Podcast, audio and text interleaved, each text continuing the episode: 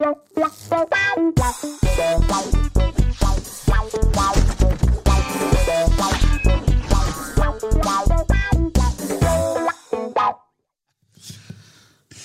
herzlich willkommen zu einer nagelneuen Ausgabe von Almost Daily. Guck mal, was ich hab. Uh. Wolfgang M. Schmidt. Wofür steht das M? The M is silent. Ein, ja, genau. Marius. Ein, ein Rätsel. Mark. Ein Rätsel. Wolf. Oder Wolf- Maria, wenn ich katholisch Maria wäre. Schmidt. Wolfgang. Motherfucking Marius- Motherfucking Schmidt. Bleiben wir ja doch für heute dabei. Ja. Hast du, hast du einen zweiten Namen? Äh, Ich hatte sogar zwei zweite Namen. Ich hatte Florentin Pascal David Will. Als ich geboren wurde, konnten sich mal, konnte sich die Familie nicht entscheiden, wie ich heißen soll. Und jeder hatte ein Stimmrecht. Die Familie sogar. Ja, also aber nicht ich- nur die ich- ich- Eltern, sondern es war so auch Onkel, Stan, jeder konnte so ein bisschen. Ja, ich hatte schon zwei äh, be- be- bewusstseinsfähige ältere Brüder und ähm, dann wurde in, als Gemeinschaftsentscheidung entschieden, wie ich heißen soll. Und jeder hatte eine Stimme. Natürlich, meine Mutter hat den Vornamen festgelegt. Mein Vater, der Programmierer ist, hat mich Pascal genannt, wegen der Programmiersprache Pascal. ist gut, ey. Und meine beiden Brüder, weil David Hasselhoff damals so beliebt war, haben mich David genannt. Das heißt, deswegen heiße ich Florentin Pascal Florentin David C. Der ist auch bis heute dein Vorbild geblieben. C Genau, ja. Florentin C. Ja, JavaScript, ja genau. Aber so ist es gekommen. Und Schröck. Ich habe zwei von Auch zwei von Ich kenne, glaube ich, du. Ich habe den schon mal gehört. Warte, Daniel Oliver oder sowas. Nee, Michael. Michael Ralf. Michael Ralf. Michael Ralf. Äh, mein Vater heißt mit zweiten Namen Michael und weil er seinen ersten Vorschlag, ich sollte eigentlich mal Anton heißen, den wollte meine Mutter nicht, beziehungsweise da hat sie halt sich vehement dagegen ausgesprochen und deswegen hat er gesagt, okay, dann muss er wenigstens mit zweiten Namen Michael heißen und Ralf heißt halt der Bruder von meiner Mutter, deswegen, keine Ahnung. Es ist so genommen worden. Interessant. Wieder was gelernt über euch? Ich finde Wolfgang ganz gut, weil es so alt klingt. Und wenn man telefoniert und will irgendwie eine Info haben und dann wird auch schon mal gefragt, äh, ja, können Sie E-Mails schreiben? Weil man denkt, dass ich vielleicht 80 bin. Und dann sagst du nein. Dann hast du mit den Leuten nie wieder was zu tun. Leider nicht. Aber dann kriegst du vielleicht einen Brief. Ja, ja. Aber du hast ja das Junior noch drin. Das heißt, es gleicht sich wieder so ein bisschen aus. Wolfgang. Hast du Wolfgang ja. Junior? Ja, aber das verwende ich eher nicht. Weil dein Vater genauso heißt. Genau. Auch mit dem M? Nein, Okay. Also heißt er nicht meine Eltern waren sehr kreativ. Maria. Mehr, mehr, Mac, Macgrim. Ist auch egal. Schön, dass ihr da seid. Ähm, wir haben ja erst äh, vor einigen Tagen Kino Plus zusammen gemacht. Und ähm, haben uns aber jetzt mal überlegt, ähm, wir können ja auch mal über andere Sachen reden als über Filme. Es gibt ja, das Interessensgebiet ist ja groß bei uns. Ihr Themenvorschläge? Du hattest sogar was. Ja, du hattest doch einen Du hattest schönen eigentlich Vorschlag. ein, es ging ein, dir ein bisschen auch ein, ein Thema, was wir auch schon oft bei Almost Daily gespro besprochen haben, immer in verschiedenen Facetten auch um die Digitalisierung und ihre Auswirkungen auf die verschiedenen ja, gesellschaftlichen Lebensbereiche, Menschen, wie auch immer. Ist das ein Thema, für das ich euch begeistern könnte? Ich würde sogar noch, also wenn dann hoffentlich dann auch dein Zusatz, den du gesagt hast, was ich ziemlich interessant fand, von wegen, dass so vieles jetzt emotionalisiert wird über das digitale Medium oder über die digitalen Medien, dass auch eine Filmkritik, das war ja dein Ausgangspunkt, dass man da immer so viel emotionalisiert und so viel ja, glaubt, Emotionen reinbringen zu müssen. Ansonsten hat diese Kritik dann keinen Ja, es Wert. gibt so eine starke Aufwertung der Emotionen durch die sozialen Medien, glaube ich, aber auch durch die digitale Transformation.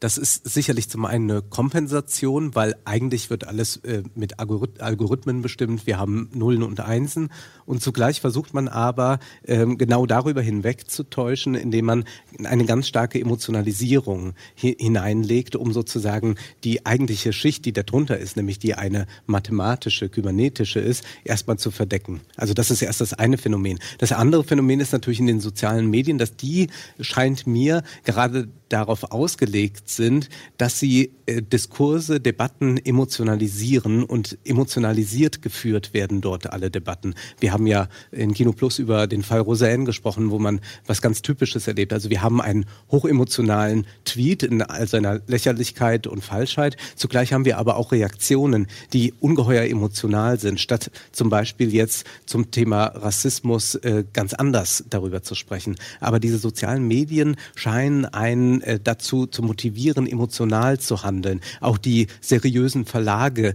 äh, teasern ihre Artikel mit emotionalen Adjektiven. Damals gab es ja, äh, das ist jetzt heute nicht mehr so bedeutend heftig, ja, also wo alle Leute, äh, wo alles mal angeteasert wurde, äh, bei diesem Video musste sogar ich weinen, äh, ich habe mich totgelacht. Und irgendwann fingen auch seriöse Zeitungen zum Beispiel an, das zu machen. Und Emotionalität gilt immer als so eine Authentizifi äh, Authentifizierung. Also das heißt, wenn einer Emotionen zeigt, dann ist das echt, dann ist das real. Und deswegen beziehen sich ganz viele Leute immer genau darauf, auch bei Filmkritiken in meinen Augen. Also wenn man sagt, ich habe bei diesem Film geweint oder ich habe bei diesem Film gelacht, dann gilt das grundsätzlich als ein Qualitätsmerkmal oder es wird gerne gesagt, der Film ist emotional. Nun, alles ist irgendwie emotional. Ist immer die Frage, äh, was man darunter versteht. Und ich glaube, das ist so ein Wunsch nach Authentizität, der sich da ausdrückt, den ich aber in gewisser Weise in Frage stellen würde. Also ob wir nicht hier eigentlich so eine warenförmige Gefühligkeit haben. Die Soziologin Eva Illus spricht sogar von Immodities, also äh, im Prinzip von Emotionen, die zu äh, Waren werden, zu Konsumgütern. Und das ist, glaube ich, was, was man eben in der Filmkritik auch sehen kann, aber nicht nur da. Okay, danke. Das war's mit Almost Daily. da, ähm, ja, also schön, dass du da bist, Wolfgang. Äh, ich möchte an der Stelle nochmal ähm, da einhaken bei Minute 1. Ähm, und zwar, wo du gesagt hast, äh, dass immer durch, dass es emo emotionaler wird, würdest du sogar sagen, also dass das auch eine Form ist, um seine Individualität mehr herauszuarbeiten. Weil wir haben ja auch schon mal über Ähnliches gesprochen und ähm, sind auch zu der Erkenntnis gekommen, dass oder ich bin zu der Erkenntnis gekommen, und ich glaube, es war eine Moin Moin, ich habe alleine drüber gesprochen. Ähm, gut. dass, das äh, sind die philosophischen Dialoge, die Monologe. genau. Dass, dass, die, äh, dass es einen, einen starken oder einen ausgeprägten Wunsch gibt, mittlerweile immer starke Meinungen zu haben. Ja. Ähm, also, dass, dass es irgendwie, äh, man findet etwas extrem scheiße, man findet etwas äh, extrem gut. Und du findest durch das Internet und durch soziale Medien oder so, findest du immer auch sehr schnell Gruppierungen, die dir zustimmen oder dann eben auch entgegen sind, aber selbst das, das, äh, das Erwidern kann dann wieder andere Leute zusammenschweißen. Also es werden dauernd, ich habe das äh, formuliert mit, es ist so ein bisschen wie früher auf dem Schulhof, wo es lauter Grüppchen gibt. Und das ist im Prinzip, so sehe ich Twitter, es gibt so gewisse Grüppchen, die immer zusammenhängen, die sich auch gegenseitig immer liken und retweeten und faven. Und das sind immer Leute mit ähnlichen ideologischen Vorstellungen, mit ähnlichen Meinungen zu Themen und so weiter. Und so kristallisiert sich über die Zeit, über die Jahre, durch die sozialen Netzwerke, durch die Likes und Dislikes, so Kreise raus, in denen man verkehrt. Und ähm, das ist, ist wie so kleine Klicken, habe ich das Gefühl. Und äh, das ist auch immer sehr emotional aufgeladen. Also wenn man sich heute so anguckt, was diskutiert wird, wir wir erleben es selber. Ich bin ja selber auch ein sehr emotionaler äh, Debattierer, äh, wenn es um Star Wars geht, wenn es um Filme geht. Das sind natürlich so Sachen, wo man sich, wo man, wo man sich immer stark mit identifizieren kann und womit, worüber man sich auch stark definiert. Also über die Sachen, das ist ja schon immer so gewesen. Man definiert sich über die Musik, die man hört, über die Künstler, die man gerne mag, über die Filme, die man gerne mag. Ähm, Der Fußballverein. sowieso, ja. Aber ist es leichter, jetzt Kreise zu bilden? Über den Freundeskreis, den Bekanntenkreis hinaus. Naja, ich meine, wenn man- ich, ich, ich sehe das ja, oder ist es jetzt heute, heute bist du ja viel, viel schneller an den entsprechenden Gruppen. Also wenn ich jetzt überlege, damals, als ich an der Schule war und Internet noch nicht so wirklich verbreitet war, gut, jetzt bin ich auch ein bisschen älter, muss ich dazu sagen, aber dann hast du da die eine Clique gehabt mit ihren, ihren, ihren Headbangern, was weiß ich so, und die haben halt alle ihre Metal-T-Shirt ange, an, angehabt und so, und die wusste ich halt zu erkennen. Da wusste ich, okay, Uniform, ja. ja, das sind jetzt, okay, oder dann hast du die Skater gehabt, die halt alle mit ihren Boards irgendwo in der Ecke gehockt haben und da irgendwo auf einer Pipe, die, ja- die der Schule war, irgendwie rumgehangen haben. Und dann hast du, was ich, äh, kennt ihr noch diese ganzen hier, diese Girly Power Geschichten, als die Mädels da angefangen haben mit ihren Buffalos und ihren kna- japanisch knallbunten Farben und sonst irgendwas. Und so Leute musstest du ja erstmal finden. Das war ja damals alles viel schneller. Heutzutage hast du ja durch die digitalen Medien und hast ja einfach die, die, den Zugang viel schneller zu solchen Gruppen. Und heutzutage fühlst du dich ja viel schneller zu irgendetwas zugehörig, meiner Ansicht nach. Ja, bis ich früher mal irgendwie Leute gefunden habe, die halt die gleiche Musik hören wie ich. Ich war auf meiner Schule der Einzige. Ich war wirklich der Einzige, der das gehört hat, was ich gehört habe. Und dementsprechend, ja, musste ich halt, keine Ahnung, Ewigkeiten suchen und finden, bis ich halt irgendwie Leute hatte, mit denen ich gemeinsam irgendwo auf Partys gefahren bin, auf die ich halt fahren wollte, weil dort die Musik gelaufen ist, die ich hören wollte. Heutzutage guckst du einfach nur ins Internet, guckst in zwei, drei Foren rein und schon hast du irgendwie ein Treffen vereinbart. So.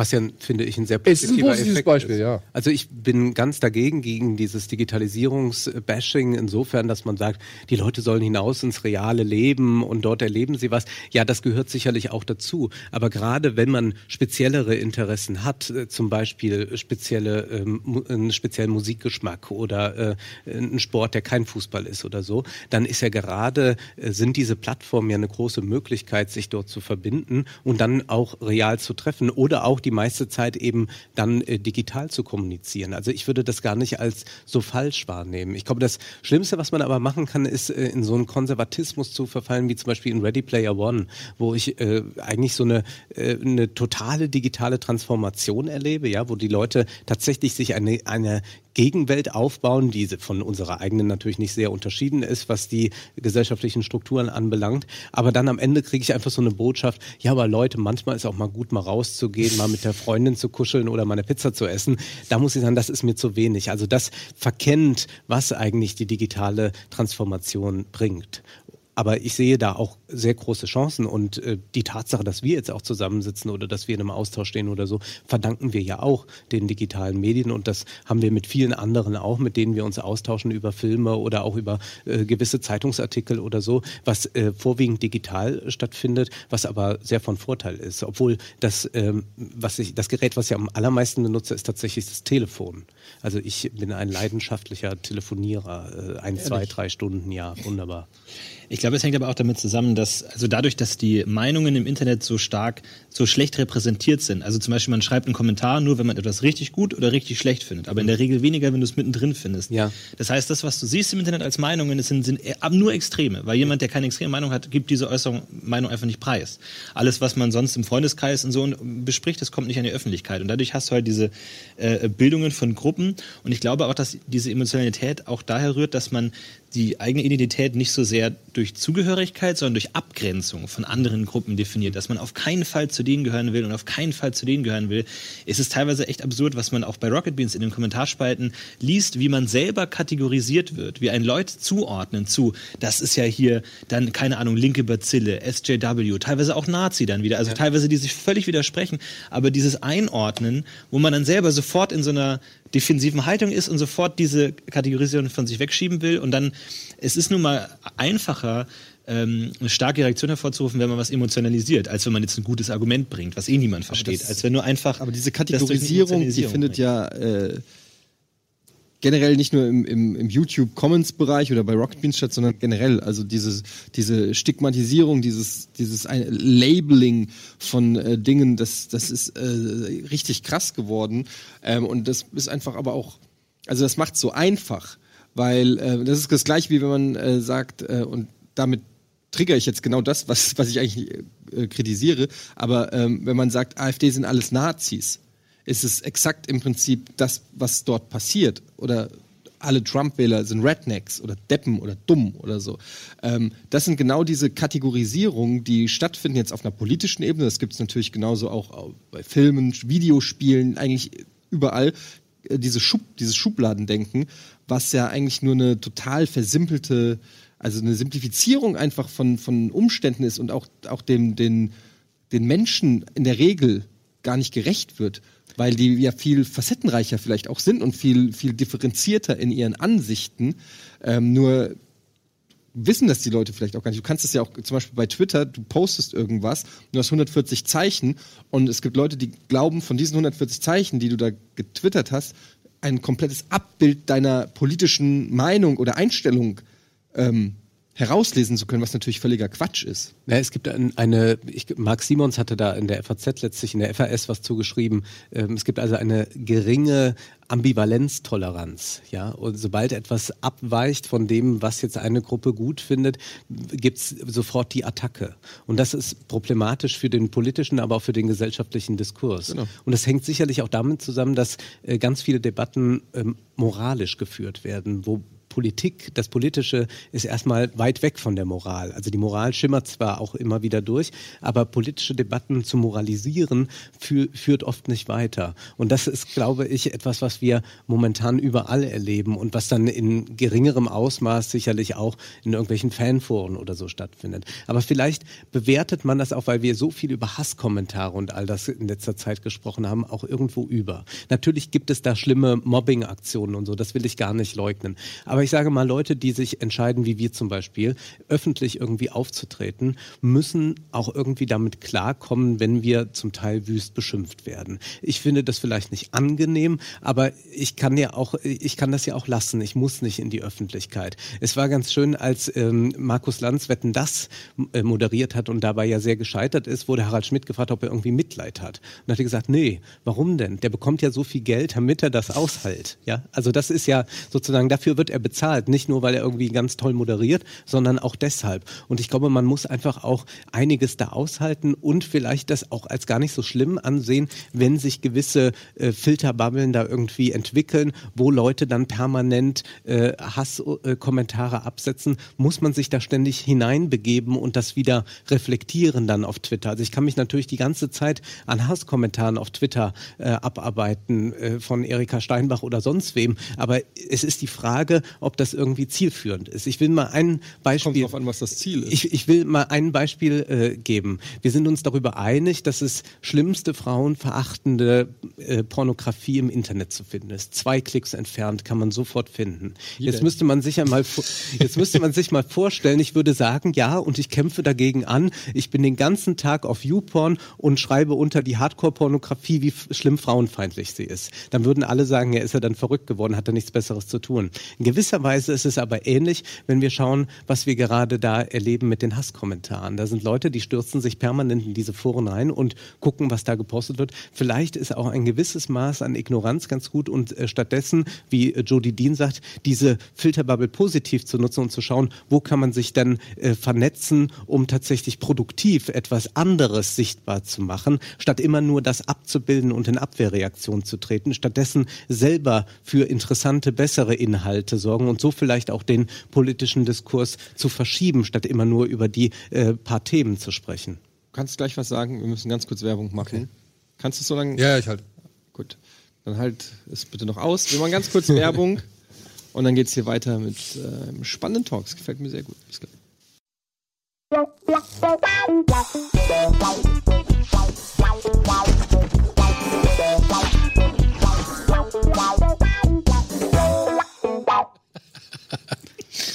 verhindern. Hallo. Willkommen zurück bei Almost Daily. Daniel, du wolltest was sagen? Ja, ich habe eine Frage. Ähm, du hast ja gesagt, okay, es ist dann so ein bisschen unsere eigene Schuld, wenn man sich dann in die Öffentlichkeit begibt und dass man halt ähm, nicht erwarten kann, dass, von allen, dass man von allen gemocht wird und dass halt auch so Hasskommentare folgen. Und dass man vielleicht dann einfach dem entgegenwirkt, indem man einfach aktiv, also nicht irgendwie gegen diese Hate-Kommentare oder Hasskommentare ansteuert, sondern irgendwie andere Wege findet, um dem entgegenzuwirken. Wenn ich das jetzt richtig verstanden habe. Ja, oder einfach weitermachen. Genau, oder einfach weitermachen.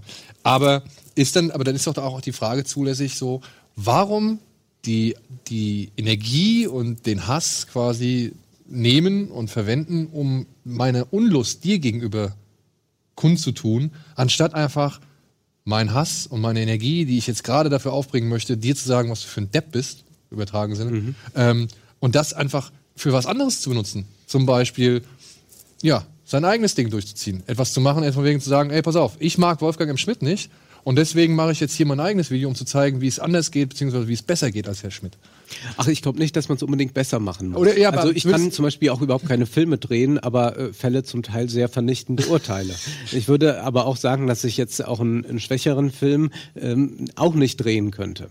Aber das ist auch gar nicht meine Position. Also ich finde es auch vollkommen in Ordnung, wenn jemand äh, Kritik übt. Das ist natürlich immer auch eine Frage äh, des Anstands, in welcher Form man sie übt. Aber ich würde nicht von demjenigen erwarten, dass er auch eine Filmanalyse machen kann oder so. Das äh, ist für mich gar nicht erheblich. Ich finde nur, dass man sich, glaube ich, als äh, Medienschaffender nicht so sehr darauf stürzen sollte, dass man die ganze Zeit sagt, oh Gott, jetzt bin ich da wieder beschimpft worden, da wieder beschimpft worden. Man bekommt ja auch genügend positives Feedback. Es ist ja nicht so, dass man nur ausgeschimpft wird, sobald man die Kamera anmacht.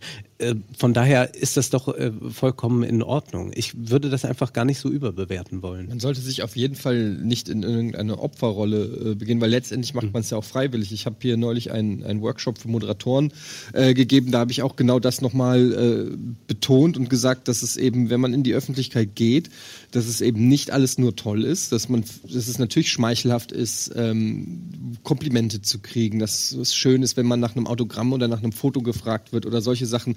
Das, das muss man ja auch gar nicht immer so tun. Ich mag das auch nicht, wenn Prominente oder so immer so tun, als ob das irgendwie ähm, nicht tangiert oder so. Das ist schmeichelhaft und das ist schön und das ist ein wichtiger Teil, warum Leute in die Öffentlichkeit gehen wollen. Und wer was anderes erzählt, lügt einfach straight up. Das ist eine Lüge.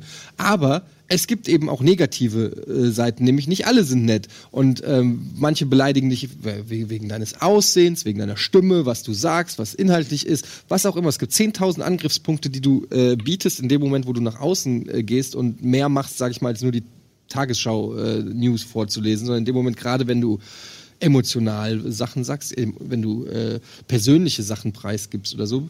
Und ähm, dass man da angegriffen werden kann, das muss man sich eben auch bewusst machen. Es ist natürlich schwierig, du hast vorhin gesagt, ähm, ja, äh, Markus Lanz, der kriegt ja auch genug Kohle und so weiter. Äh, ich habe äh, das schon mal in einem Interview gesagt. Äh, es gibt aber also ein, es gibt so ein Verhältnis zwischen Prominenz und Einkommen, da nenne ich es jetzt mal, so ein, wo, wo es ein schlechtes Preis-Leistungs-Verhältnis ist. Ja. Ähm, das heißt, wo du die Nachteile der Prominenz hast, aber eben nicht unbedingt auch die Vorteile eines AAA-Promis. Also ein Beispiel, ähm, eine Heidi Klum äh, ist Multimillionärin, die kann äh, auf, sich auf ihre private Yacht verpissen oder äh, sonst irgendwas machen. Ähm, wenn sie es nicht macht, hat sie die Paparazzis am Hals. Aber es gibt dann vielleicht irgendeinen YouTuber XY, der äh, wenig Geld kriegt, aber trotzdem so bekannt ist, dass er verfolgt wird von Menschen und so weiter oder nicht mehr normale Dinge ähm, machen kann. Ähm, und ich glaube, das ist dann ein Missverhältnis, wo es dann auch kippen kann, wo es auch ungemütlich werden kann für den, also für einen selber. Das muss man aber auch wissen, weil das ist auch eine bewusste Entscheidung, ähm, dass das eine Gefahr ist. Meine Sorge liegt aber eher bei denen, die unfreiwillig eigentlich in sowas hineingeraten, also durch Cybermobbing zum Beispiel, die also vielleicht irgendwie zum Spaß das eine oder andere Vi- Video bei YouTube gemacht haben und nicht jetzt irgendwie großer YouTuber werden wollten und dann plötzlich ins Kreuzfeuer geraten. Das ist schlimm. Oder ich glaube auch, die Digitalisierung bringt eigentlich so eine permanente Kränkung mit sich. Also ich habe das ja auch, ähm, als wir über die, den Themenvorschlag sprachen, geschrieben, was zum Beispiel dieses, die Dating-Erfahrung oder so anbelangt. Ähm, man muss sagen, dass äh, diese ganzen Dating-Möglichkeiten wie Tinder oder so natürlich ähm, auch eine permanente Kränkung eigentlich der User bedeuten. Also eben nicht, äh, nicht gematcht zu werden, kein Like zu bekommen oder irgendwelche sehr fiesen Anfragen und all das. Also es gibt so eine permanente äh, Kränkung und Enttäuschung, die damit verbunden ist, die sicherlich nochmal multipliziert wurde und die viel stärker ist als die, die man vielleicht in der Disco erfährt, wo man irgendwie zwei, dreimal abgewiesen wurde. Ähm, und man muss auch dran denken, dass natürlich ähm, nicht jeder für jedes Medium gemacht ist. Also es gibt ja sowas wie Telegenität oder dass Leute sehr gut sprechen können oder so. Und genauso könnte man auch sagen, auch um auf der Tinder-App erfolgreich zu sein, muss man gewissen Paradigmen ähm, folgen, damit das Ganze funktioniert. Also erfolgreich auf Tinder. Ich glaube es, Und, ja. ich, und ich könnte mir vorstellen, dass aber das auch zu so einer gewissen Abgestumpftheit führt. Also das Ja. ist nochmal eine andere Qualität, wenn du äh, live in einer Disco oder im Club oder auf einer Bar abgelehnt wirst, als wenn es, ähm, wenn du einfach nur nicht also du, ich, so wie ich Tinder kenne, äh, likest du ja ganz viele durch und ab und zu gibt's ein Match und nicht, aber du vergisst ja wahrscheinlich innerhalb von Sekunden schon, wo du überhaupt hingeswiped hast und es fällt dir erst wieder auf, wenn das Match zurückkommt. Also das landet ja, da ist ja keine wirkliche äh, persönliche Kränkung, dann nehme ich mal an. Der interessanteste Ähm, Fall ist, wenn man jemanden matcht und dann der Match sich wieder auflöst. Das heißt, die andere Person dich ursprünglich swiped, den Match bekommt, dich dann nochmal anschaut und sagt, nee, doch nicht. Und dann, weg. und dann kriegst du es mit aller Härte. Dann kriegst du, Moment, ich war- warum denn nicht? Aber jetzt kann, Das ich auch, jetzt so. kann ich auch mal einen Autor zitieren. Ich bin sehr froh. Kennst du äh, Paul Watzlawick, die Anleitung Ja. zum Unglücklichsein? Und ähm, da wird ja auch ein super. Kennst du es? Nein, aber ich finde es toll. Ein fantastisches Buch. Äh, und da geht es, äh, zum Beispiel gibt es auch ein, ein sehr schönes Zitat, das, oder eine sehr schöne äh, Parabel, wo ein, ein Mann im Prinzip ähm, Auto fährt und die ganze Zeit ähm, die ähm, sich aufregt, wenn er an eine rote Ampel kommt und sagt, ach, schon wieder eine rote Ampel, das gibt's doch nicht, ich habe so ein Pech. Ähm, dass aber da bis zu dieser roten Ampel irgendwie zehn grüne Ampeln passiert hat, das ist für ihn selbstverständlich. Also er zählt nicht die grünen Ampeln, die auch nicht jede passierte grüne Ampel gibt ihm ein Gefühl der Freude. Er sagt nicht jedes Mal, ha, grün, aber die rote Ampel, das ist die Ampel, die ihn richtig sauer macht. Da geht es natürlich auch ein bisschen so um Self-Fulfilling Prophecies Ja. und, und so, deshalb heißt das Buch ja auch so. Ähm, aber das ist ja so ein bisschen auch dieses, äh, dieses Phänomen im Internet, dass, dass äh, negative Kommentare wesentlich, einen wesentlich größeren Impact haben als äh, positive. Du kannst unter einem, das siehst du ja schon unter den meisten YouTube-Videos sind dann irgendwie 2000 Likes und 50 Dislikes. Und du denkst du, ihr 50 Arschlöcher. So, ne? Also allein was, was man schon, wa- was für einen äh, Allmachtsfantasien man hat, dass man denkt, ähm, das, was ich abliefer, ist so perfekt und so gut, dass bei einer Quote von 2000 zu 50, äh, also dass es, dass es nicht mal 50 Leute unter 2000 Menschen gibt, die damit nichts anfangen können. Also und, und dann schreibt einer, ja, das war aber äh, ganz schön schlecht vorbereitet. Das ist die, das ist der Kommentar, auf den ich antworte. Ja, Moment, also ich war vorbereitet, ganz ehrlich. 300 Leute, die irgendwie schreiben, war richtig cool, geil, bla. Aber das ist ein Phänomen, das Marcel Reich-Ranitzky schon beschreibt, wenn er einen Roman verrissen hat. Da hatte davor hätte er äh, zehn Bücher des Autors gelobt. Und wenn er einen Verriss geschrieben hat, das wurde ihm dann noch 30 Jahre nachgetragen.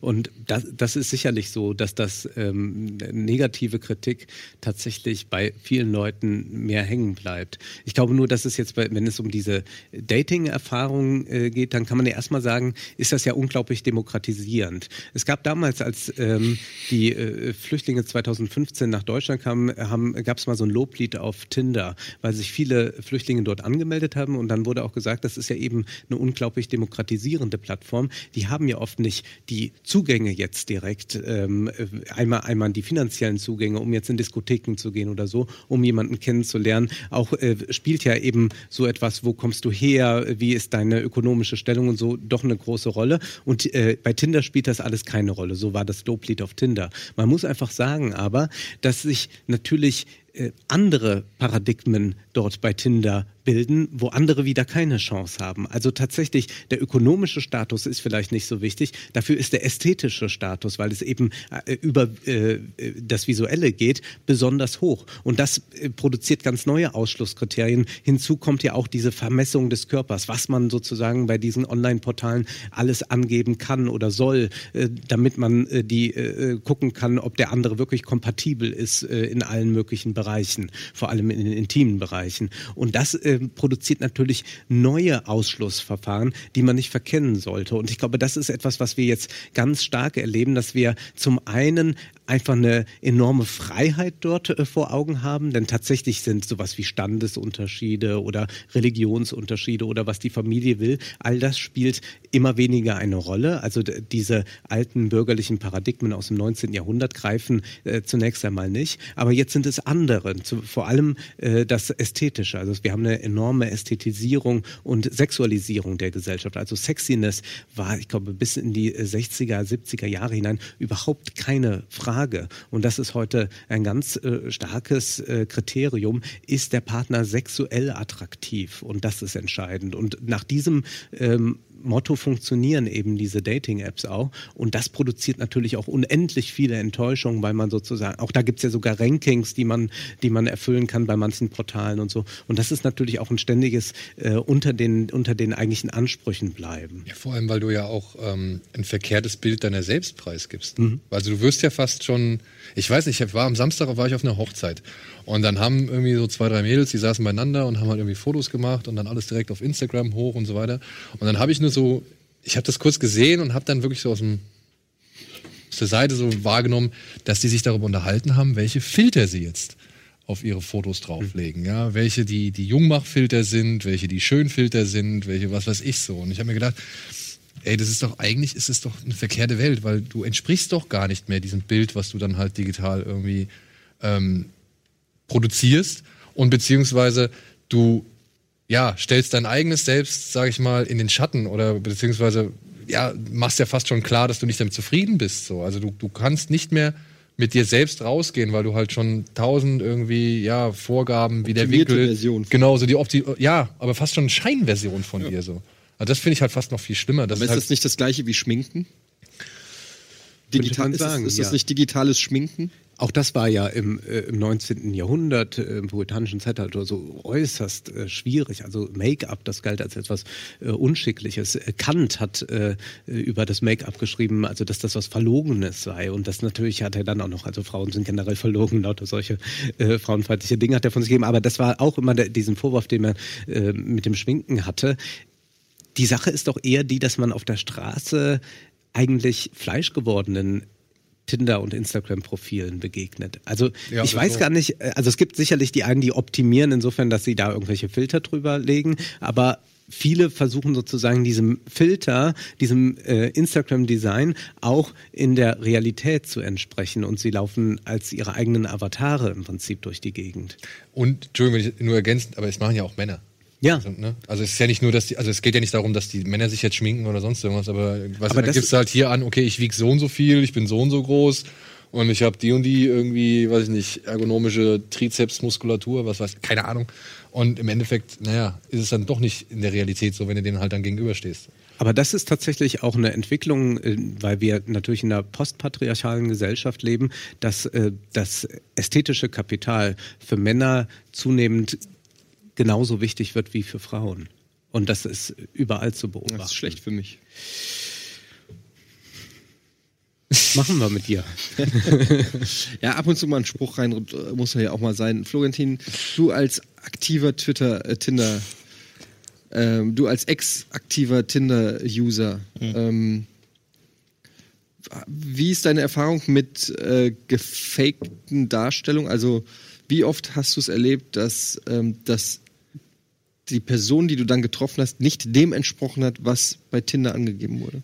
Ich habe nicht viel Erfahrung mit Tinder. Ich glaube, ich hatte ein, zwei Dates und da ist das nie vorgekommen. Da, also da, da, Also da hast du nicht, Prä-Tinder? da, da, da hast du nicht Heidi Klum gedatet und es kam Heidi Kabel. Das Nee, nee, nee, gar nicht. Aber das, ich sag mal, das ist ja die Frage, was man dann sucht. Also das, ich habe ja nie die, die, sag ich mal, ich fand das ja nicht immer so, so antörend, dieses äh, perfekte gefilterte, sondern fand das dann eher interessant, was man dann äh, schreibt und so. Aber natürlich der erste Matchprozess ist natürlich da. Aber das habe ich jetzt nicht so erlebt. Aber das war, ist schon schon ein paar Jahre her. Also ich weiß gar nicht, wie das, wie das aktuell ist. Aber ich finde es ja auch interessant, dass teilweise die, ähm, diese Filterprozesse auch automatisiert werden. Also es, glaube ich, haben wir gelesen, dass eine Idee ist, dass äh, dadurch, dass man ein Selfie macht, ja aus einer sehr geringen Distanz die Nase sehr groß wirkt und dadurch auch tatsächlich die, die Anzahl der Nasenoperationen in Amerika gestiegen ist mit der Begründung wegen Selfies, weil die Nähe so Ja. ist. Und äh, dass dadurch auch äh, die Kameras äh, ähm, automatisch versuchen, diesen, diese Nähe zu korrigieren, indem sie zum Beispiel die Ohren dann weiter vorne rücken oder die Nase kleiner machen, so als würde das der, der Eindruck entstehen, dass wir das Bild von weiter weg gemacht wurden. Und das ist dann natürlich auch interessant, inwiefern diese, diese Filtermechanismen direkt integriert werden in die Kamera, dass man es ja gar nicht mehr dazu entscheiden kann, welchen Filter. Und das, glaube ich, ist gar nicht mehr so populär, dieses welchen Filter nehme ich hier und da. So natürlich schon noch, aber es sind ja oft auch ähnliche. Also dann äh, diesen klassischen Beauty-Filter und so. Also ich weiß noch, als Instagram angefangen hat, hatte man ja 20 Filter und dann konnte man das auswählen. Ich glaube, das reduziert sich eher, dass es vielleicht fast automatisiert ist, dass es eher jeder in eine ähnliche äh, Ästhetik gedrückt wird. Und das finde ich äh, äh, interessant, wie das, weil es kann ja, es, ist, es klingt vielleicht so ein bisschen dystopisch, aber es kann ja auch viel Druck von einem nehmen irgendwie so, dass einfach dieser ganze ästhetische Bereich einfach übernommen wird und man damit gar nichts mehr zu tun hat vielleicht. Ich weiß es nicht, aber ich weiß nicht, wie, wie ihr dazu dann steht. entsprichst, entsprichst du doch trotzdem nicht dem realen Bild oder dem natürlichen Bild. Ja, aber ist das immer so schlecht? Also ich finde, ich ich, weiß finde Wenn du morgens daneben aufwachen musst, Ich finde, mal abgesehen von dem, von der, von dem Erscheinungsbild, finde ich interessant, dass man eigentlich denken sollte, dass diese Digitalisierung ähm, auch zum Beispiel introvertierten Menschen ähm, zu Hilfe kommt. Ich habe aber zum Beispiel auch festgestellt, dass Leute auch die im echten Leben introvertiert sind, auch Social Media mäßig introvertiert bleiben. Also du wirst äh, aus jemandem, also dass das einfach introvert. Normalerweise könnte man ja sagen, ich bin introvertiert. Das gibt mir aber die Möglichkeit, vielleicht trotz meiner Introvertiertheit äh, Leute kennenzulernen oder Meinungen zu äußern oder so. Ähm, aber das passiert tatsächlich gar nicht. Ist schwer zu überprüfen, weil man Das nicht. Also Also, wenn, wenn es Erhebungen gibt, äh, das ist gut möglich. Also das, äh, das Extrovertierte und das spricht insofern für deine These, dass natürlich die Leute, die wir als extrovertiert in der Öffentlichkeit erleben, sich natürlich auch in den sozialen Medien zum Beispiel sehr extrovertiert verhalten, ähm, bis auf ein paar Superprominente, die zum Beispiel gar nicht äh, da stattfinden, die das als nicht nötig empfinden oder äh, denen das einfach egal ist. Also das ist ja auch ein gewisser Luxus, eben nicht in den sozialen Medien vertreten sein müssen, weil man so gut alimentiert wird oder so, dass man auch nicht permanent für sich werben muss. Ähm, das kann schon sein, dass das so ist. Ja, also und dass das, dass das vielleicht äh, bei, bei Datingportalen ähnlich ist, äh, dass es vielleicht aber möglich, also das, es, es baut sicherlich erstmal Barrieren ab, weil natürlich genauso wie schnell ein Hasskommentar geschrieben ist, was äh, jetzt jemand dir nicht direkt ins Gesicht sagen würde, vermutlich, mhm. ähm, ist natürlich auch schnell jemand angeflirtet digital, was man vielleicht in einer Diskothek oder in einer Bar nicht machen würde. Das denke ich schon. Das Problem ist nur halt diese Multi-Optionsgesellschaft, die da herangebildet wird, weil beim nächsten Klick gibt es immer noch was Besseres. Also man kann noch, noch mal eins weitergehen, noch mal eins weiter und vielleicht kommt äh, jemand, der noch besser aussieht. Und das ist, äh, denke ich, etwas, was aber ganz typisch ist eigentlich für die Digitalisierung und auch für die Wirtschaft, weil das ist ja, wenn man sich anschaut, die Digitalkonzerne boomen ja. Also es gab ja auch ein paar Krisen äh, in letzter Zeit mal bei Facebook oder so, aber in der Regel kann man sagen, die Digitalkonzerne boomen. Ähm, Facebook äh, boomt äh, auch, wird auch wieder boomen, äh, Amazon sowieso, auch Elon Musk wird das wieder hinbekommen. Es gibt ganz viele äh, dieser Art. Es ist aber so, dass die eigentlich für den Börsenwert, den sie haben, gar nicht die entsprechende Leistung bislang vorweisen können, sondern es ist reine Erwartung. So funktioniert ja Börse, dass man sagt, ich erwarte, dass das Unternehmen sich positiv entwickeln wird, rasant entwickeln wird, deswegen kaufe ich Aktien und dann steigen die Kurse.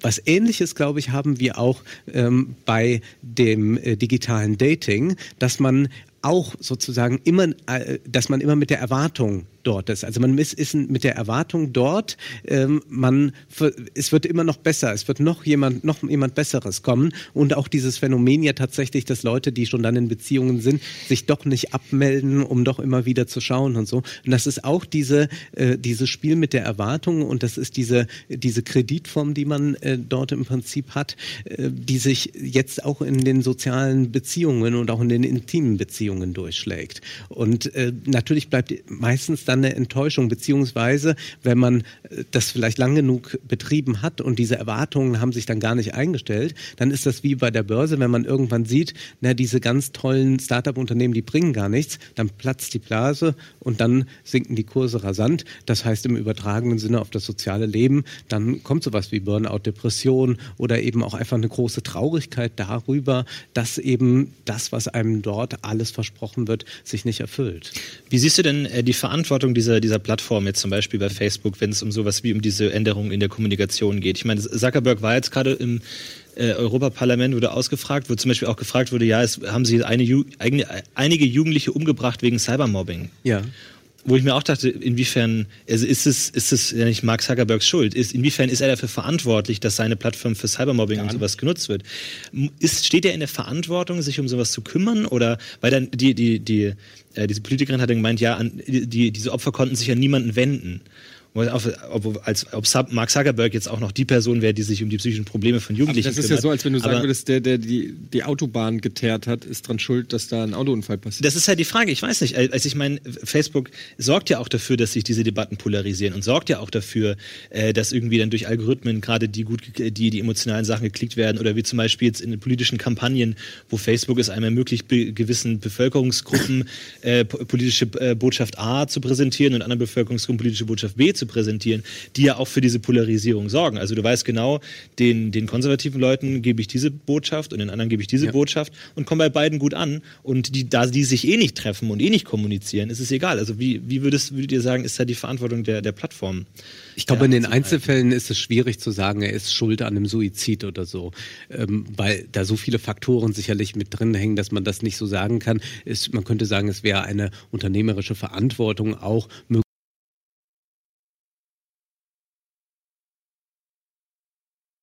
Stellen könnte man sich wenden. Ich glaube aber, was wir ja nicht haben, ist sowas wie eine Ethik der Algorithmen. Also wir wissen eben, wie du das gerade beschrieben hast, nicht, was sie da treiben, welchen äh, Gruppen da gerade zugeführt wird, welchen nicht. Äh, Zeitungen leiden gerade darunter, dass sie weniger geklickt werden auf Facebook, weil Facebook jetzt gerade auf der Agenda hat, dass mehr familiäres und, äh, und, und aus dem direkten Bekanntenkreis nach oben auf die Timeline kommt und weniger Zeitungsmeldungen oder so. Das heißt, das sind ja ähm, Entscheidungen von der Facebook-Redaktion, anders kann man das nicht nennen.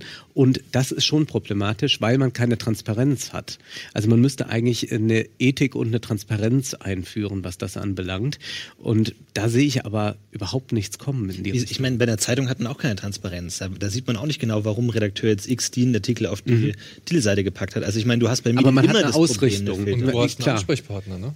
Also wenn du jetzt, was ich, wenn jetzt die, weiß ich nicht, wenn die Bildzeitung jetzt irgendwie irgendwas auf ihre Titelseite gedruckt hast, dann kannst du natürlich direkt zur Bildzeitung gehen und kannst sagen, ey Freunde, was geht ab in euch? Ja. Ja, bei Facebook ist es Ich habe Menschen dahinter, also ich habe schon eine Redaktion, äh, die, die sichtbar ist und ich habe auch eine Transparenz, was die politische Einstellung zum Beispiel anbelangt. Nicht immer und natürlich muss man sich auch da einarbeiten. Nicht jeder kann das leisten, aber es ist doch wesentlich transparenter als das, was wir bei Facebook sehen. Also ich finde auch manchmal erstaunlich, wie grandios sich Facebook bei einem ir äh, irren kann und mir Dinge anzeigt, äh, die halbe Timeline von, wo ich sage, interessiert mich überhaupt nicht. Also auch nicht unterbewusst, dass ich sage, naja, heimlich klicke ich doch lieber darauf oder so, wo ich einfach sage, nee, es geht Türsteher, mir Schlägerei. es, ja, es geht mir sonst wo vorbei und dennoch äh, findet es da statt. Aber tatsächlich müsste man eigentlich viel mehr über das dahinter äh, schreiben und berichten. Ich glaube, wir sehen, und äh, vielleicht ist das, was mich auch in der Digitalisierung so fasziniert,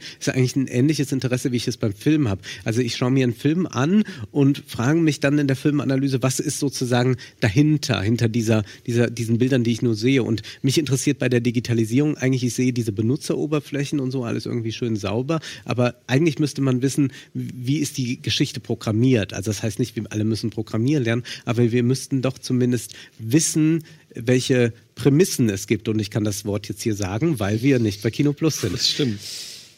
Glaubst du denn, dass nicht im Endeffekt einfach so ein Grundmisstrauen gegen Medien einfach überhand nimmt? Ich meine, das merkt man jetzt Ja. schon irgendwie, dass überall ständig Fake News, es ist über ein Running Gag hinaus, alles ist Fake News und dass man einfach irgendwann an einem Punkt ist, wo einfach niemand mehr irgendwas glaubt und man einfach eh einfach sich entkoppelt dann irgendwann. Wie soll das dann aussehen? Ja, meine, das, das ist Problem ist aber ja, dass, dass äh, schon immer, na, also der, der Beruf des Journalisten, sage ich jetzt mal. Warum freust du dich? Jetzt sag mal was, ja. Ja, der Beruf, die Auf oder anders, die Aufgabe des Journalisten ist es ja aus einer Fülle von Informationen sozusagen einen Filter darzustellen Ja. Und eine Zusammenstellung zu machen wie ein Bouquet, was du anbietest. Das ist schon immer die Aufgabe des Journalisten gewesen und das ist natürlich eine hochsubjektive Aufgabe eigentlich. Also die Vorstellung zu sagen, der Beruf des Journalisten ist objektiv, ist meiner Meinung nach eigentlich schon Quatsch. Natürlich ist, hat er die Aufgabe, ein Bouquet in der Regel äh, abzuliefern, ähm, was objektiv de- abbildet, was passiert. Aber es ist eine subjektive Einschätzung. Also sie basiert auf der Einschätzung einer oder zwei oder drei Personen, aber es sind letztendlich Menschen. Und das ist egal, ob es bei der Tagesschau ist, ob es bei der FAZ ist, ob es bei der Taz ist, ob es, egal bei welcher Zeitung, es sitzt letztendlich immer ein Mensch dort, der entscheidet, wie soll die Überschrift aussehen, wie, was ist überhaupt das Thema, was angeboten wird. Und das ist immer ähm, ja, von Menschen Nur das Problem ist, wenn plötzlich andere Kriterien gelten, die der Algorithmen, äh, die, äh, wo man herausgefunden hat, dass das mehr Klicks bringt, wenn man die und die Geschichten nach oben pusht und dann wird das automatisiert und man im Prinzip nicht mehr eine Redaktion hat, die auch gewisse Standards hat und die Überlegungen stellt und sagt, ja natürlich können wir jetzt äh, immer dieses eine Thema reiten, weil das uns jetzt gerade äh, Klicks bringt, ähm, aber man entscheidet sich bewusst dafür, das dann jetzt nicht zu tun. Aber genau diese Ethik findet man eben bei Algorithmen nicht mehr. Und ich glaube, dass der, der Vertrauensverlust noch ähm, viel größer werden wird, insofern, dass es äh, tatsächlich so ein permanentes Unbehagen gibt, dass man alles plötzlich hinterfragt. Hinterfragen ist ja zunächst einmal gut, aber es, äh, das funktioniert nur, wenn man selbst auch von einer ziemlich fundierten Position das austut, weil sonst kann das auch eine ganz bequeme Haltung werden und äh, dann sagt man so, na, ist ja eh alles gelogen. Ja, oder man fällt letztlich in diese Emotionalität Ja. rein, wo man dann einfach, äh, sagen wir mal, diese, diesen, diesen Faktenbereich komplett ignoriert und sagt, ich werde eh nie genau wissen, was die Zusammenhänge sind, aber ich weiß, was ich fühle und ich weiß, was ich fühlen kann und das ist dann eher ein besserer Anker, als dann versuchen zu wollen, das zu verstehen. Ich merke es oft, dass ich irgendwas lese und dann denke ich mir, ja gut, deshalb ist es einseitig. Ich will auch die andere Seite hören. Dann kommt man da und dann andere Seite und dann hier, im Moment das und du verstrickst dich in so viele Verästelungen, dass es teilweise wirklich schwierig ist, wenn du einfach nur diese eine Aussage überprüfen willst, äh, da überhaupt ranzukommen und dann merkst du einfach, wie viel du nicht weißt und das ist wirklich schwierig, selbst wenn man sich Mühe gibt. Aber, Ja. aber, Aber das ist doch gerade, also gerade bei Facebook oder so, wähle ich doch aus, was ich abonniere. Also ich krieg ja aber nicht. das ist ja ein winziger Bestandteil von dem, was du bekommst. Nee, Ich ich glaub, glaube, von- was ist 100% von dem, was ich bekomme. Nee, aber was Also du von diesen nur die Seiten Leute, dann- mit denen ich Aber was du befreundet von bin. den Seiten dann bekommst. Genau.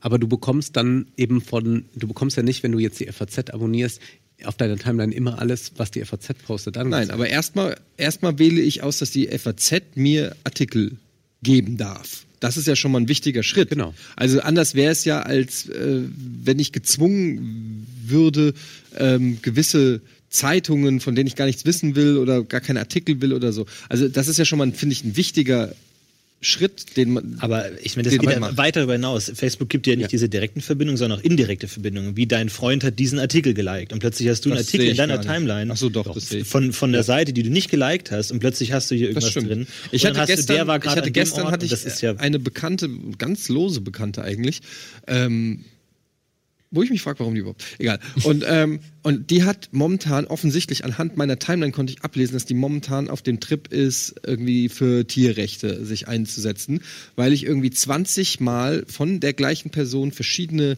Links hatte, wo Tiere in China gequält werden oder äh, sonst irgendwas mit Videos, wo Hunde in, in kochende äh, äh, Töpfe gesteckt werden und äh, Steinplatte drauf und solche Geschichten. Ähm, und das hat die alles gelingen. Und plötzlich war meine Timeline voll mit diesen wirklich schlimmen Gräueltaten gegen Tiere, auch immer mit schön mit einem Bild, manchmal auch mit einem Video und diesen Überschriften. Und meine ganze Timeline war da ja, voll. aber diese Seiten hast du nie geliked, Nee. von denen diese Videos Deshalb wollte ich dir zustimmen, dass das natürlich stimmt mit diesen Cross, äh, äh, Kreuzverweisen. Das ist natürlich richtig, dass auch Sachen auf der Timeline landen, die man äh, nicht ab abonniert hat. also man, Dieser Tweet könnte Sie interessieren. Ja. Also ich würde auch ganz stark dafür plädieren, tatsächlich wieder die Seiten direkt aufzurufen und sich selbst ein Bild zu machen. Auch die sind natürlich mit Algorithmen und all diesen Dingen durchdrungen. Das äh, äh, hat auch äh, Frank Schirmerath, äh, es gibt so eine schöne Episode in dem, in dem Buch ähm, Redaktionsschluss von Stefan Schulz, dem Buch, wo es darum geht, dass natürlich immer, es galt, naja, die Redakteure wählen aus, was nach oben kommt auf der Homepage. Und dann hat man aber irgendwann gesehen, naja, die Leute wollen aber das andere gucken und der und die, die Programmierer sagen, ne, dann, dann schicken wir, also die, die Online-Redaktoren so sagten, schicken wir das, äh, dann muss das nach oben und so. Und Schirmacher dachte, äh, er versteht die Welt nicht mehr, dass plötzlich äh, andere äh, zu Redakteuren werden, ja, also dass, dass plötzlich irgendwelche künstlichen Intelligenzen zu Redakteuren werden. Das erleben wir da zwar auch, aber man hat doch noch viel mehr Übersicht. Und man könnte ja, auch wenn das jetzt sehr unpopulär ist, überlegen, ob es nicht auch so etwas geben sollte wie Plattformen, die ähm, äh, transparenter sind, die ein Gegenmonopol Monopol darstellen zu dem, was wir dort gerade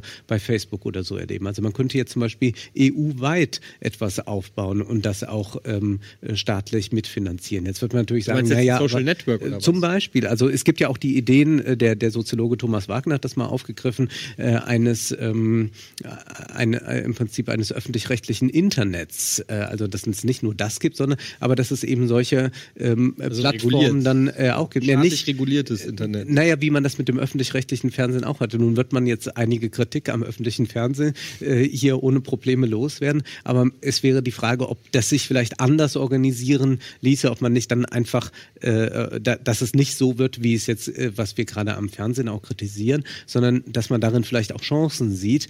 Denn momentan ist es so, dass eben Werbekonzerne über Inhalte entscheiden, ob wir die sehen oder nicht. Und das kann eigentlich auch keine wirkliche Alternative sein. Die Werbekonzerne, aber auch die Nutzer. Die Nutzer die Nutzer, bedingen ja ja. mit ihrem eigenen Verhalten. Deswegen glaube ich, sind solche Vorhaben immer schwierig, weil ja der der Algorithmus letztlich den, den User maximal befriedigen will und dadurch ein Mensch es vielleicht gar nicht mehr so gut kann, dem Menschen das zu bieten, was er haben möchte, als der Algorithmus, der einfach ohne irgendwelche aber so äh, Restriktionen aber einfach dir genau das könnte das willst. machen, aber Aber die Plattform könnte dem, dem, dem ja widersprechen, indem sie eben nicht nach dieser Form Algorithmus Genau, warum sollte der User auf Denn- diese Plattform? Denn wenn ich die, wenn ich die, FA, äh, wenn ich die FAZ oder was lese, dann habe ich natürlich die Zeitung da und die haben mich nicht vorher gefragt, äh, ob ich auch gerne den Sportteil dabei haben will. Aber ist es bei, er gerade bei solchen Sachen, um mal Batman äh, zu zitieren, wer, ist es, sind es vielleicht nicht die Nachrichten, die ihr wollt, aber die Nachrichten, die ihr braucht?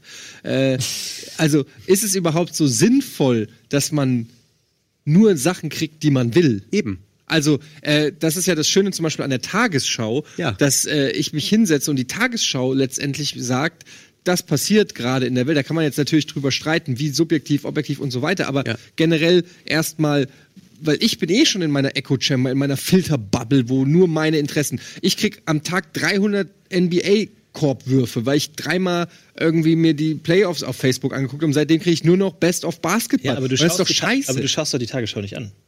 Wie? Du schaust dir da nicht an. Doch. Wirklich? Ja, klar. Du schaust jeden Tag die Tagesschau? Fast, ja.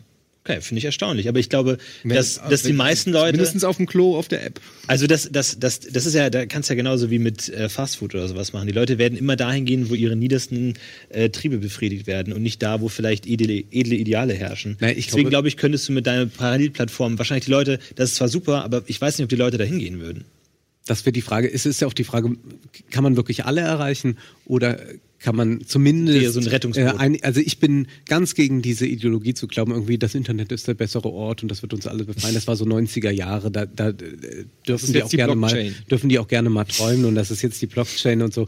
Da, da bin ich total dagegen. Ich glaube nur, dass es tatsächlich Möglichkeiten gibt und wir betreiben ja hoffentlich auch in gewisser Weise solche, äh, realisieren solche Möglichkeiten, dass es auch anderes geben kann. Und äh, wenn das in irgendeiner Weise sich ein bisschen stärker durchsetzen würde, wäre ich sehr dafür.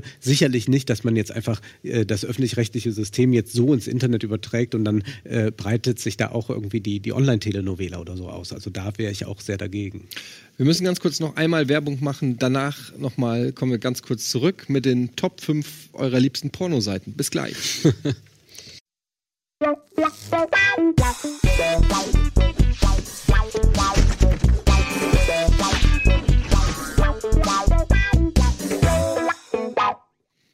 Echt? Das ist deine Nummer 1. Na ja, gut. Also, herzlich willkommen zurück zu Hättest du nicht Almost gedacht, Daily. ne? Nee, hätte ich nicht gedacht. Ähm, wir sind hier immer noch beim Thema. Ich weiß gar nicht, was ist das? Was ist die Überschrift? Weltrettung. Thema? Wir versuchen ein digitales. Schlauchboot zu entwickeln, auf dem wir die retten können, die noch zu retten sind. Aber retten, in, in, also mit was? Sind dann dann nur, weiß ich nicht, die, die jugendsicheren Inhalte? Sind dann nur, weiß ich nicht, positive Gedanken? Nee, auf keinen Fall. Also nicht so einen albernen positiven Journalismus, sondern tatsächlich äh, kritischer Journalismus, äh, intelligente Beiträge. Aber ich glaube, es muss auch jetzt gar nicht darum gehen, ob man jetzt diese oder jene Plattform erstellt, um das zu retten. Ich glaube nur, es sollte schon darum gehen zu sehen, dass eben eine sehr große Chance äh, darin liegt, dass eben diese Barrierefreiheit da ist. Ich glaube nicht, äh, wie das, glaube ich, Andrew Keen tut, äh, zu sagen, das ist jetzt das Zeitalter der Stümper dort, weil jeder irgendwas machen kann. Ähm, in gewisser Weise gibt es auch ganz schön viel Stümpereien in den Institutionen, wenn man sich das anschaut. Also da bin ich gar nicht so optimistisch immer, was diese institutionelle Qualität anbelangt. Ich glaube nur, dass man vielleicht ein bisschen den Fokus verschieben sollte. Also weg von diesen Dauerthemen, wie wir konzentrieren uns jetzt nur auf Hasskommentare und all das, sondern tatsächlich eher schauen, welche Effekte sind dann nutzbar und wie kann man tatsächlich auch ähm, Teile eben im Internet als soziale Räume gestalten oder wo kann tatsächlich Debatte stattfinden. Und sicherlich ist auch äh, schon wichtig zu erkennen, dass das nicht alles ist. Ja, also äh, das ist ja auch eine interessante Idee bei, bei Protesten, dass man äh, eine Zeit lang äh, glaubte, alles findet im Internet statt. Aber Protest zum Beispiel, sozialer Protest findet immer noch auf der Straße statt. Also nur twittern oder so reicht auch nicht. Und von daher glaube ich aber, dass ähm, dort enorm viele Chancen sind und ich möchte das auch gar nicht missen in irgendeiner Weise. Ich muss allerdings sagen, dass ich zum Beispiel jetzt bei, äh, bei Facebook kaum Zeit verbringe, viel stärker zum Beispiel bei Twitter bin, weil dort viel mehr äh, interessante Leute unterwegs sind und ich auf viele Artikel geleitet werde, die ich sonst nicht finden würde. Also Facebook findet bei mir viel weniger statt als Twitter. Ja, das ist bei mir auch so. Das, äh, Facebook ursprünglich war Facebook für mich auch wirklich eher, um in das Leben anderer Menschen zu schnüffeln. Dann hat man irgendwann festgestellt, dass das wirklich auch nicht Bietet so dich an, ne? Nein, da ha- haben wir auch äh, bei, als Manuel Möglich hier zu Gast waren wir da auch mit ihm drüber geredet, dass einfach nach, ich weiß nicht, wie lange gibt es Facebook jetzt, zumindest in Deutschland, elf, zwölf Jahre? Ich weiß es nicht, irgendwie sowas. Ja. Ähm, nach zwölf Jahren hast du halt auch schon mehr oder weniger alles gesehen. Jede Latte Macchiato, jedes Kinderzimmer, jeden Sommerurlaub von jedem. Und es hat sich so eine Social-Media-Müdigkeit ein bisschen eingestellt, weil einfach, ich glaube, die ersten zwei Jahre auf Facebook, die waren einfach noch ganz anders. Die waren richtig exciting. Du hast irgendwie plötzlich von Leuten mitbekommen, die du lange nicht gesehen hast, Einblicke vielleicht ins Leben gekriegt. Das war spannend. Oh, was der postet und so. Da war noch so eine richtige äh, ja, Social Media Aufbruchstimmung. Aber ähm, mittlerweile hat sich das voll gewandelt. Also ich bin auf Facebook eigentlich nur noch für die Seiten, die ich abonniert habe, weil das einfach ein Sammelsurium ist an Interessen, die ich nun mal habe. Musik, äh, Film, was auch immer, Zeitungen, die ich abonniere und dann darüber halt, warum lachst du? Die besten Slam Dunks. Die besten Slamdunks, die besten Türsteherprügeleien. Ähm, und Das das, ist die Faszination an Türsteherprügeleien. Was ist das Faszinierende daran? Weil immer wieder Leute ankommen und meinen, sie könnten es ist dieses in David diese Instanz Türsteher Also es sind halt meistens sind das es sind meistens betrunkene Jocks, so so Typen, die halt in den Club rein wollen oder halt nicht rein dürfen und das aber mit ihrem Stolz nicht vereinbaren können. Und das ist immer ein sehr guter Nährboden für ähm, für ungleiche Schlägereien.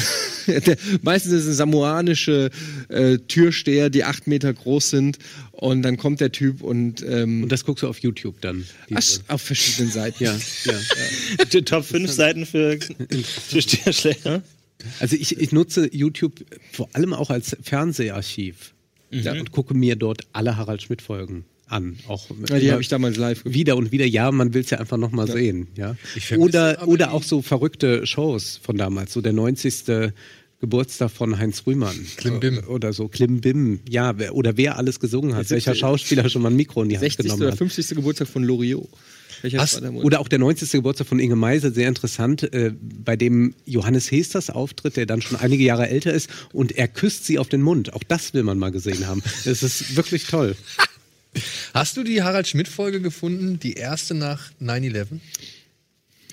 Ja, aber ich glaube, sie ist irgendwie gekürzt. Kann das sein? Ich weiß es auch nicht, weil ich finde, ich versuche die seit Jahren verzweifelt zu finden. Die erste äh, Folge. Damit hat er sich ja abgesetzt von seinem amerikanischen Vorbild, weil da gab es dann eben eine ganz emotionale Show und Harald Schmidt blieb Harald Schmidt. Also das war tatsächlich, er hat damit auch wirklich so diesen Geist, den er immer verkörpert hat, wirklich auch gerettet ins 21. Jahrhundert, weil ja viele den 11. September als Zäsur gesehen haben und er hat weitergemacht. Ich finde das auch eine unglaublich interessante Haltung, die er Ja, ich fand die, finde die Folge fand ich grandios. Ich habe die damals live verfolgt, weil es natürlich spannend war. Der hat zwei Wochen Pause gemacht irgendwie. War der Einzige, der sich bis dato nicht geäußert hatte und kommt dann allein mit dem Eröffnungsmonolog, der war so grandios auf den Punkt gebracht, kommt er daher. Ich habe die Folge leider nie wieder gefunden irgendwie bisher.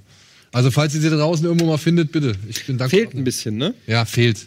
Definitiv. Ja, ja, Finde ich. Vermisse ihn. ja. Ja, war damals sehr großer Harald Schmidt-Fan. Ähm, immer geguckt, abends dann nach noch Star Trek, The Next Generation Wiederholung und dann völlig übermüdet in die Schule. Ähm, das war eine gute Zeit. Aber da hast du ja auch noch den Bimmel- und Bommel-Gag irgendwie noch um die Ohren geknallt oder Konfuzius sagt. Alles, Alles. alles. ja. Ich habe das komplett abgefeiert. Es, bis zu dem Zeitpunkt, wo er mit Pocher fusionierte, da ist es dann vorbei gewesen. Ja. Ähm, Das war eine dunkle Epoche. ja. Ne, es war auch einfach, Epoche. das war dann auch einfach, ja, war nicht mehr so, war einfach nicht mehr so gut. Ich habe, also ich habe dem auch eine Chance gegeben, ich bin, aber das war dann einfach nicht mehr das, was man sehen wollte. Aber das ist jetzt ein anderes Thema. Ähm, wollt ihr denn noch was loswerden zum Thema? Florentin, Äh, zum Thema konkret nicht, nein. Nee. habt ihr noch eine Frage an Wolfgang? So, jetzt muss er, noch ist er da. Ich, mein, ich, ich würde würd gerne über sein, sein Kritiker-Dasein reden, aber das ist wahrscheinlich ein großes, großes Thema, das ihn, das ihn groß ausmacht. Aber mehr die Kritiker da sein. Das, äh, Ja, was, was für dich eine gute Kritik ist, was für dich die, die Aufgabe des Kritikers ist und all das, aber das ist wahrscheinlich. Die Aufgabe des Kritikers ist, glaube ich, erst einmal unemotional. Ah, okay. Also nicht weinen durch, im Kino. Nee, Wenn du weinst im Kino, dann sagst du, jetzt habe ich was falsch gemacht. Nee, ich finde, Weinen ist äh, durchaus erlaubt, aber man sollte sich, wenn man eine Kritik schreibt oder eine Filmanalyse macht, sollte man sich schon fragen, warum habe ich geweint? Bin ich da vielleicht auf Kitsch hereingefallen, wo jeder mehr oder weniger empfänglich für ist? Oder hat es tatsächlich mit einer besonderen Qualität zu tun. Vielleicht auch, dass mir irgendetwas sehr klar wurde, das mich dann ungeheuer gerührt hat. Und da gibt es also Unterschiede. Ich hasse das sehr, das ist wirklich, äh, und, und es passiert ständig bei all diesen Casting-Shows oder bei, bei de, äh, alles, was es da gibt. Immer wenn irgendein Vortrag ist, singt jemand äh, mäßig irgendeinen Song und dann sitzt da irgendjemand und sagt, oh, ich hatte so eine Gänsehaut. Mhm. Und ich würde einfach mal sagen, was soll das bedeuten? Also das bedeutet erstmal gar nichts, weil das äh, kann äh, bei dem billigsten Lied passieren und heißt aber noch nichts, was die Qualität anbelangt. Also ich behaupte, bei Cotton Eye Joe wird's schwer. Das könnte sein, aber. Da haben aber, wenig Leute gesagt, oh, Cotton Eye, Cotton Eye Joe, oh, guck mal hier. Aber, aber diese, diese typischen Balladen, die dann so tun, als würden sie jetzt ein unglaubliches äh, äh, da beschreiben und äh, sie sind musikalisch brillant. Ich meine, das sind irgendwelche äh, Dreiklänge, die da irgend, äh, aufgelöst werden, wie man das eben macht. Das ist wirklich einmal eins des Quintenzirkels, was da stattfindet. Und dann sitzen immer alle da und sind unglaublich gerührt. Das ist etwas, was ich ganz furchtbar finde. Und deswegen der kalte Blick das ist schon was, was mir sehr gefällt. Erstmal, um dann und und wenn man dann noch äh, irgendwann tatsächlich gepackt wird, dann muss die Sache schon sehr gut sein. Aber du hast ja auch immer, also da das hast du jetzt auch schon mehrmals so gesagt, das, der, der, dem, so machst du es ja auch bei der Filmanalyse, aber du erwartest, du hast ja immer eine gewisse Erwartungshaltung, was ein Film dir bieten muss, sag ich mal, außerhalb der niederen, wie du es gerade gesagt hast, irgendwie Gänsehaut oder einer reinen Emotionalität oder so. Aber ähm, ist es nicht, kann, könnte man nicht auch sagen, wenn ein Film eine, eine gewisse Emotionalität bietet, egal ob das jetzt kitschig, kitschig ist oder nicht, ähm, dass dann vielleicht damit auch schon eine gewisse Pflicht erfüllt ist. Aber das, also das ist ja dann reine deine Definitionssache zu sagen, das reicht mir nicht. Aber es kann ja trotzdem sehr vielen Menschen reichen. Das mag also man sein, muss ja nicht vielen, immer, dass es vielen also, Menschen reicht. Nur ich glaube, wenn wenn es nur darum geht, ob man irgendwelche Knöpfe drückt, dass irgendwelche Emotionen geweckt werden, dann können wir letztlich auch sagen, dann ist tatsächlich jede Telenovela, jede Traumschiff-Folge oder was auch immer, ich liebe das Traumschiff, aber äh, dann, dann kann all das äh, kann dann gleichwertig gesehen werden. Ich glaube, das einfach nur zu sagen, ja, wenn sie es emotional, na, ja, aber das ist keine besondere Qualität. Also wenn ich äh, Fastfood esse, werde ich auch satt, aber man kann nicht sagen, dass das ein wirklich gutes Essen ist. Und das ist schon was. Ja, das, das stimmt, aber was ist, wenn, wenn dein Ziel, das ist richtig, aber was ist, wenn dein Ziel ist, einfach den Hunger zu befriedigen? Dann ist doch Fastfood ein legitimes Mittel. Ja, aber ich würde. Also satt machen ist ja nichts Schlechtes. Aber ich würde Filme nicht so pragmatisch nur sehen wollen, dass hm. ich sage, also ich äh, brauche jetzt mal gerade äh, die oder diese oder jene Emotion. Das ist ja auch so ein bisschen wie Spotify bei vielen Leuten funktioniert. Sie haben so ihre Liste, Lieder für, wenn ich traurig bin, Lieder, wenn ich äh, lustig bin und das und das und das. Und dann funktionalisiert man eigentlich Kunst. Und das finde ich problematisch, wenn man das mit Kunst äh, tut. Wenn man im Kino weint, und das tue ich schon äh, äh, öfters und auch wenn ich ältere Filme schaue, dann ist das ja überhaupt nichts Verwerfliches, sondern kann auch für die Qualität des Films sprechen, muss aber nicht. Und es gibt auch Melodramen, die sind sehr intelligent und die haben wirklich etwas ungeheuer Anrührendes. Zum Beispiel die Melodramen von äh, Douglas Sirk, die haben ähm, äh, ähm, auch so wunderbare Titel, ja. Ähm, äh, solange es Menschen gibt. Ja, also das sind, das sind ja schon Titel, da weint man schon los. Aber diese Filme sind dann auch wirklich grandios gemacht.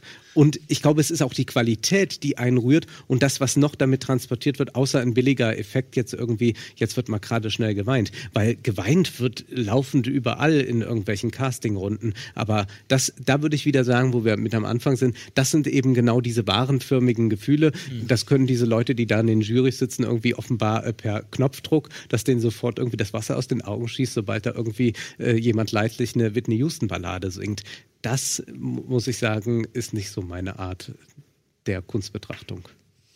Ey, ich würde jetzt noch ein bisschen weiterreden, aber da steht bitte Ende. Was soll ich jetzt sagen? Ähm, die Zeit, sie ist um, sagte ja. Michel Friedmann immer in seiner Show früher. Die Zeit. Sie ist um. Genau so sagte er das, ja. Ähm, Vielleicht kommt er irgendwann mal wieder und wir können. Mit Sicherheit. Ja, Sicherheit. Ey, man kann auch Stunden mit dir reden. Es ist, äh, Wolfgang, immer wieder eine Freude, dir zuzuhören und mit dir über Dinge reden zu können. Ähm, schön, dass du da warst. Es war mir wieder ein Vergnügen. Es war toll. Ja. Es ist schön und es ist hier wunderbar klimatisiert. Ja, ich glaube, ich bleibe hier. Ist kühl. Ja, das ist wirklich sehr angenehm hier. Aber bei dem Punkt müssen wir nochmal ansetzen. Ja. Ja. Okay. Alles klar, das war's mit Almost Daily und äh, unserem fantastischen Gast Wolfgang M. Schmidt. Vielen Dank fürs Einschalten. Tschüss. Ciao. Tschüss. Tschüss.